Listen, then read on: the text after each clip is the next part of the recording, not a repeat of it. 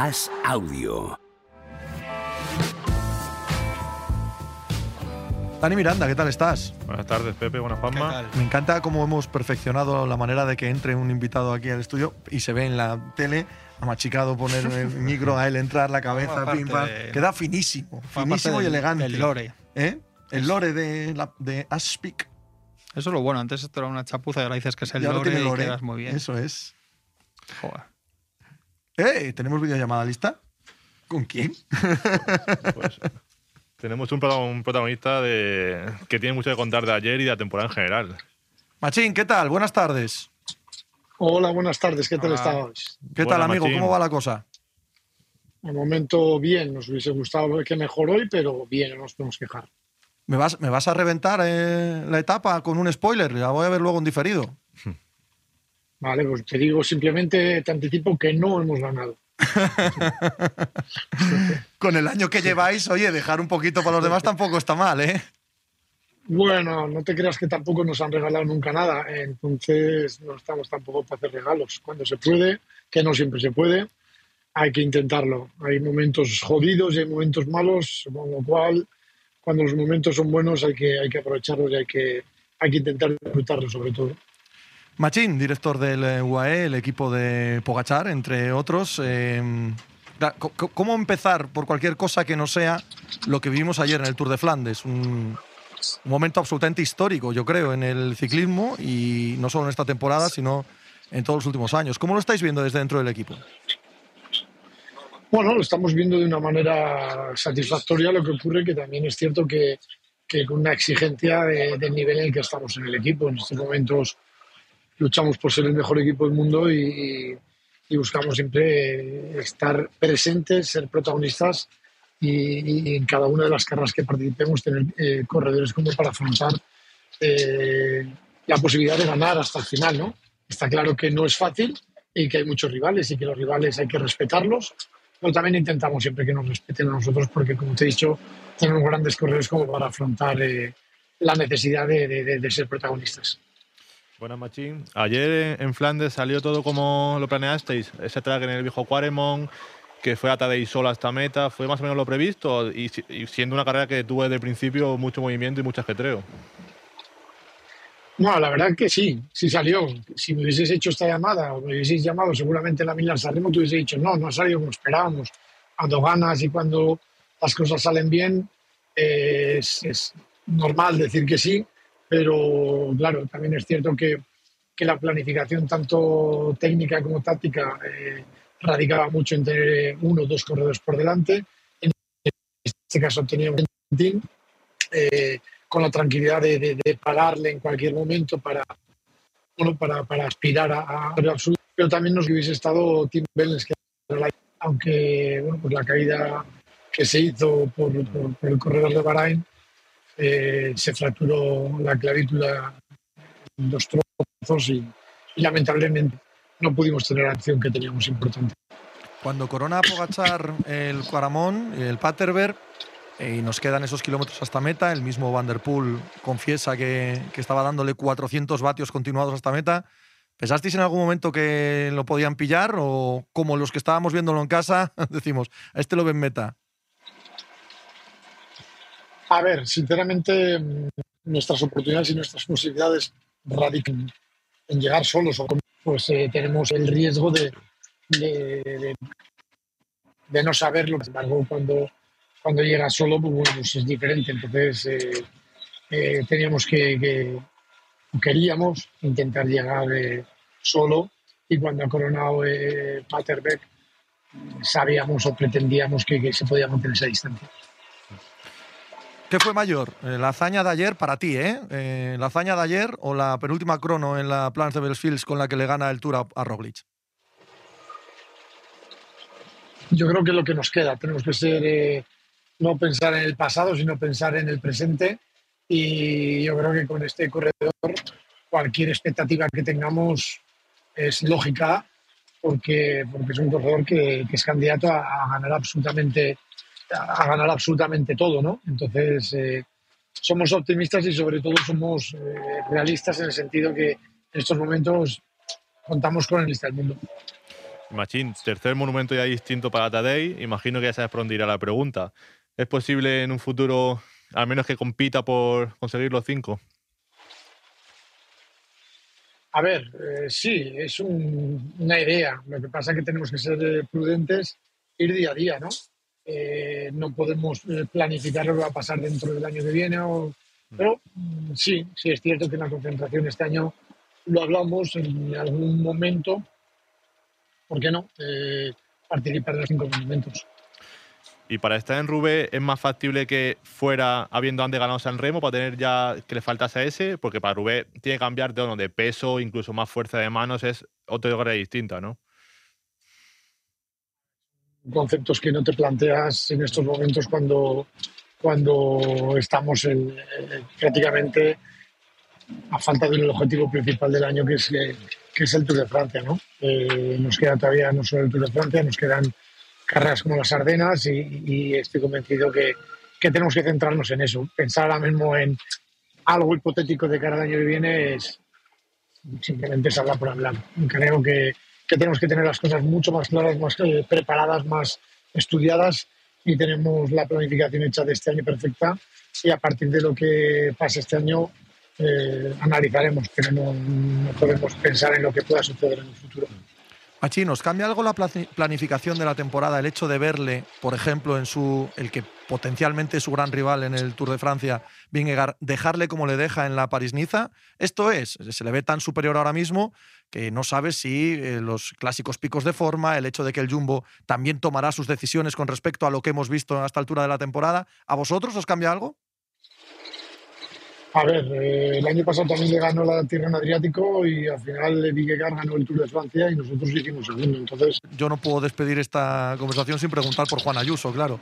Que, ¿En qué estado está y qué podemos esperar de, de su temporada a partir de ahora? Bueno, eh, está entrenando normalmente. Eh, que está haciendo en estos momentos de entrenamiento normal, no demasiado especial. Por pues eh, analizaremos cuál es su, su calendario, pero hasta que no tengamos, eh, digamos, ese, esa seguridad de, de una base de entrenamiento, tampoco queremos eh, anticiparnos en la planificación del calendario. Y Machín, ahora Tadei, hasta las Ardenas, ¿qué le viene? ¿O cómo, cómo va a entrenar o a qué se va a dedicar eh, estas semanas ahora? Bueno, ahora eh, simplemente vamos a hacer las Ardenas y pensar en ello, ¿no? Yo creo que, que no se tienen que cambiar las cosas mientras no haya ningún problema, ningún cambio importante y las cosas están planificadas para, para afrontar las Ardenas de la mejor manera posible. Machín, muchísimas gracias y iba a desearte éxitos, pero con el bicho que tenéis tampoco hace falta empujaros mucho. Muchísimas gracias, la verdad que con alguien ha sido a gusto ir a las carreras. ¿eh? Un abrazo, amigo. Un abrazo, Machín. Gracias. Hasta luego, gracias Hasta luego. La tranquilidad de espíritu de Machín teniendo a Pogacar es un poco la de Andy Riff teniendo a Mahomes, la de Steve Sí, Kerr sí, sí, teniendo sí. A, Sí, sí. a Stephen Curry y tal. Y dices, bueno, contesta Planifico, hacemos y tal, pero bueno. eh, te hago la misma pregunta que a Machín. ¿Dónde ponéis la exhibición de ayer de Pogachar en Flandes? Mm, es difícil catalogarlo como tal porque al fin y al cabo era favorito, era uno de los tres grandes favoritos. Pero no que- el máximo, ¿eh? No el máximo, ¿no? yo Mm. creo que Van der Poel sí que era el máximo. Pero que gane el favorito es muy difícil siempre. Más en estas carreras que hay caídas, hay lesiones, hay- pasa de todo. Mm, hay gente que lo equipara con el Tour. Al fin, al fin y al cabo, el Tour de Francia es otra historia. Son tres semanas, un mes. Pero que un corredor te gane el Tour y te gane Flandes. Eso hemos visto Bobet y Eddy Merckx. Y es que es un corredor de, de otra época, vas a Claro, decirlo. es que esto ha pasado tres veces en la historia, pero en la Sí, sí. prehistoria. O sea, no era este ciclismo, ni el ciclismo que hemos visto, pues los que ahora tenemos entre 40 y 50 años, esto no lo hemos visto jamás.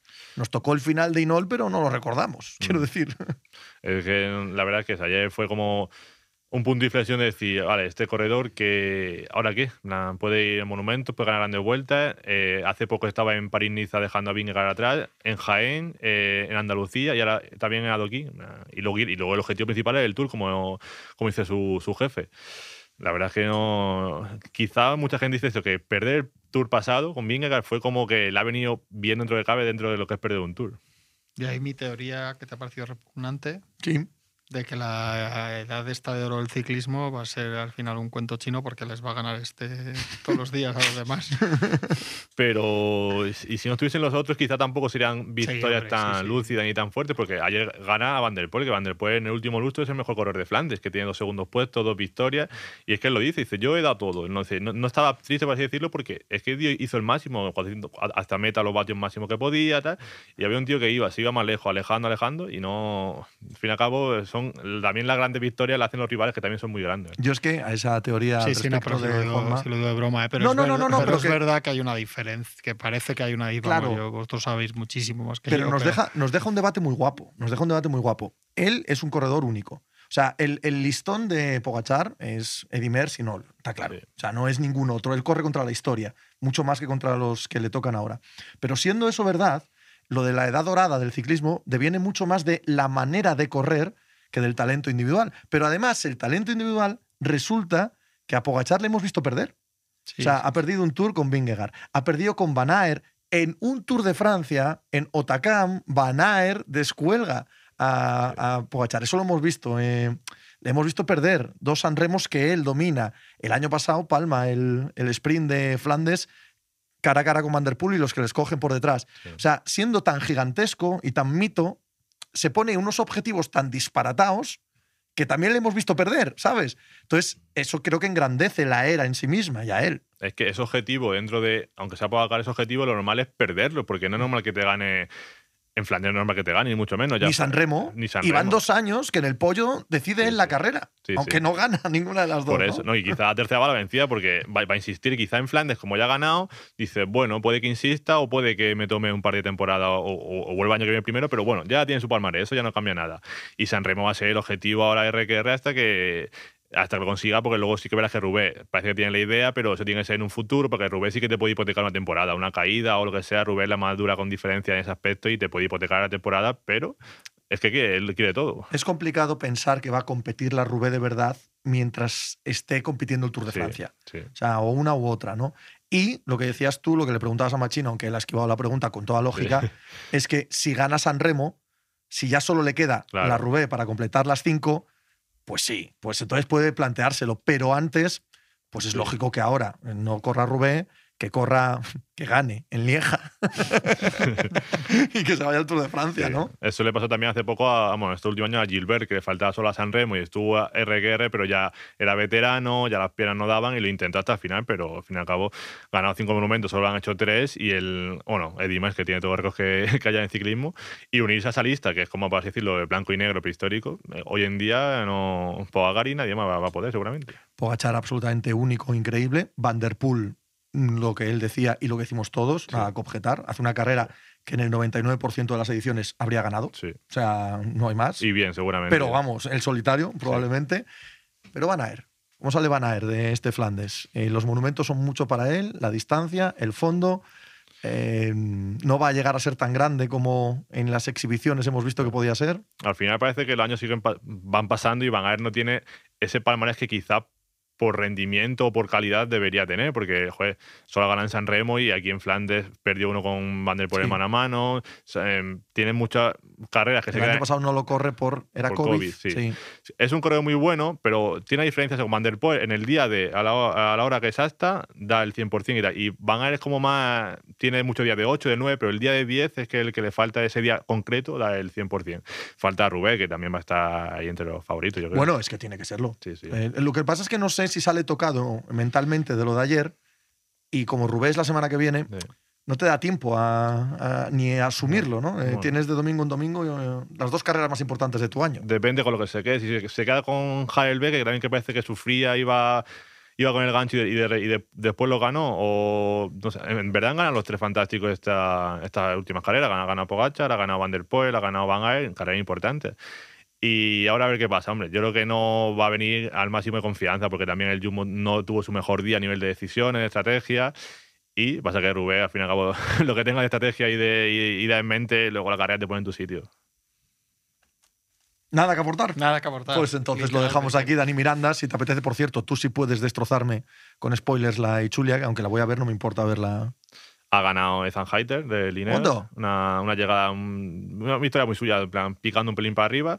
Vingegaard está muy activo, ha bonificado con Dani Felipe Martínez, pinta un duelo bonito para el general, así que... De hecho, mm, es la participación en la Ichulia, no sé, más Sí. floja de los últimos años, Sí, ¿no? poco- Vingegaard claramente favorito. Sí, también Felipe defiende el título el año pasado, Sí. pinta entre los dos, pero... ¿También ganó Algarve este año? Sí, Daniel Felipe. pero Sí. también está, se ha visto a Carapaz muy activo, a gente que también está en ritmo, hay gente que está con ganas, que quiere llegar a la altura, habiendo ganado antes, que eso también te da confianza y bueno, una buena Y oportunidad. para para- una, pa' una que te dejan los bichos. Claro, pa' ¿no? una que- Pa' una, pa' una en la que no está alguno. Por eso, como se reparten todo, han dejado alguna y dicen, pues hay que Claro. aprovecharla, que esto no es muy habitual.